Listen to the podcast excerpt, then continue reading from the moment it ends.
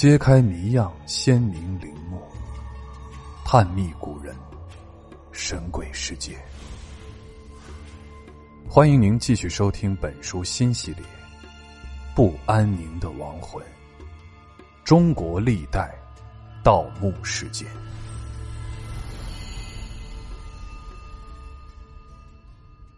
第五节：揭秘春秋殉人墓。为配合南水北调中线工程文物保护，从二零零六年三月至今，湖北省考古人员在云县五峰乡一带展开了大规模的抢救性发掘。湖北省考古研究所与中国科技大学科技史与科技考古系的专家，利用现代科技手段，对当地春秋训人墓一系列待解之谜。进行了深入研究，终于揭开了云县殉人墓神秘的面纱，一段鲜为人知的古代葬俗终于大白，而其中陪葬物品居然与武汉及周边地区有着某种联系。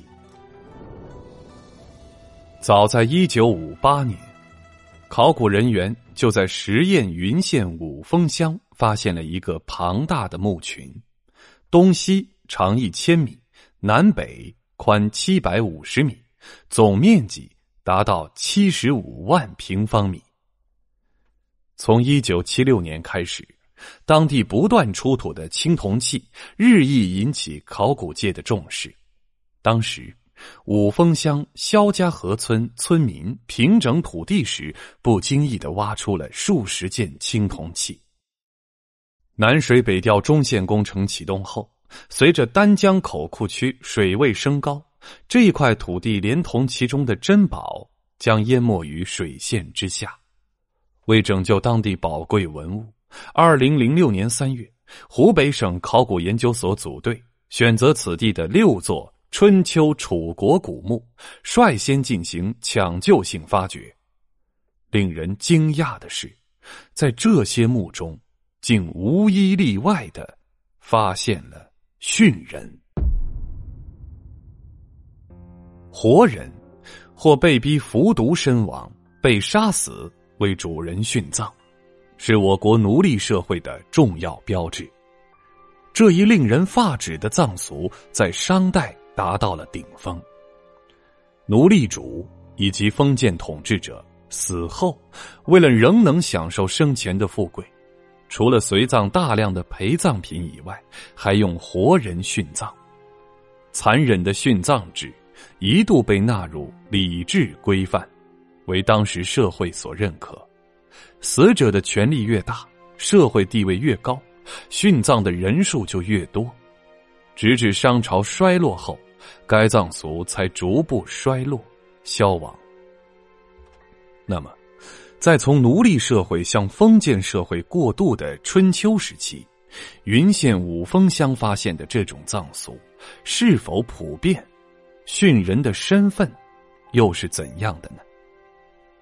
随着建国以来湖北省发现的最大殉人楚墓群——云县五峰乡殉人楚墓群的发掘和整理，谜底终于揭开。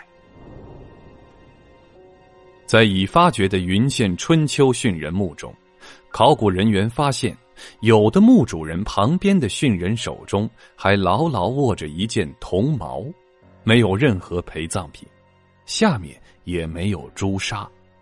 据此分析，这是墓主人的男侍卫，而有的墓中，训人则被踩在墓主人脚下，没有任何随葬品，尸骨之下也无朱砂。人骨专家通过对殉人进行体质人类学鉴定后确认，这些墓中的殉人双脚较小，骨骼也略显瘦弱，均为年轻女性，都是墓主人的奴婢。随着五峰乡乔家院殉人楚墓群的发掘，考古人员明确推断，当地。春秋楚墓中殉人身份，主要是侍卫、奴婢，年龄都在二十岁左右，殉葬人是被杀死后，随同主人一起下葬的。云县春秋殉人墓出土的青铜器，有的刻有铭文。在已出土的墓葬器物看，云县一带很可能是十载的春秋古弥国都城。发掘中出土了大量的鼎、盘、壶、否、勺、剑、笔、容、足等青铜器。临近五峰乡的安城汉水上游，发现唯一保存较好的冶铜的遗址。那么，古迷地出土的春秋时期青铜器，会不会使用了安城的铜矿料呢？毕竟，安城古铜矿遗址位于云县城西五十千米处的安城石箱子沟，距五峰乡春秋墓地直线路程。仅十千米。二零零六年秋，研究人员分别从安城古铜矿和武城乡春秋殉人墓地提取标本，根据墓葬中出土的青铜器和铜矿矿石检验其铜源。通过大量的细致入微的研究，专家们发现，安城古铜矿的微量元素特征。与殉人墓地出土的青铜器有着显著的差异。进一步研究表明，五峰乡春秋殉人墓地青铜器中微量元素特征，竟与大冶灵乡铜绿山铜料相一致。考虑到大冶古矿区的开采年代始于殷商，且开采规模巨大，加之古迷地。距离大冶古矿区也较近，两地水陆交通非常便利。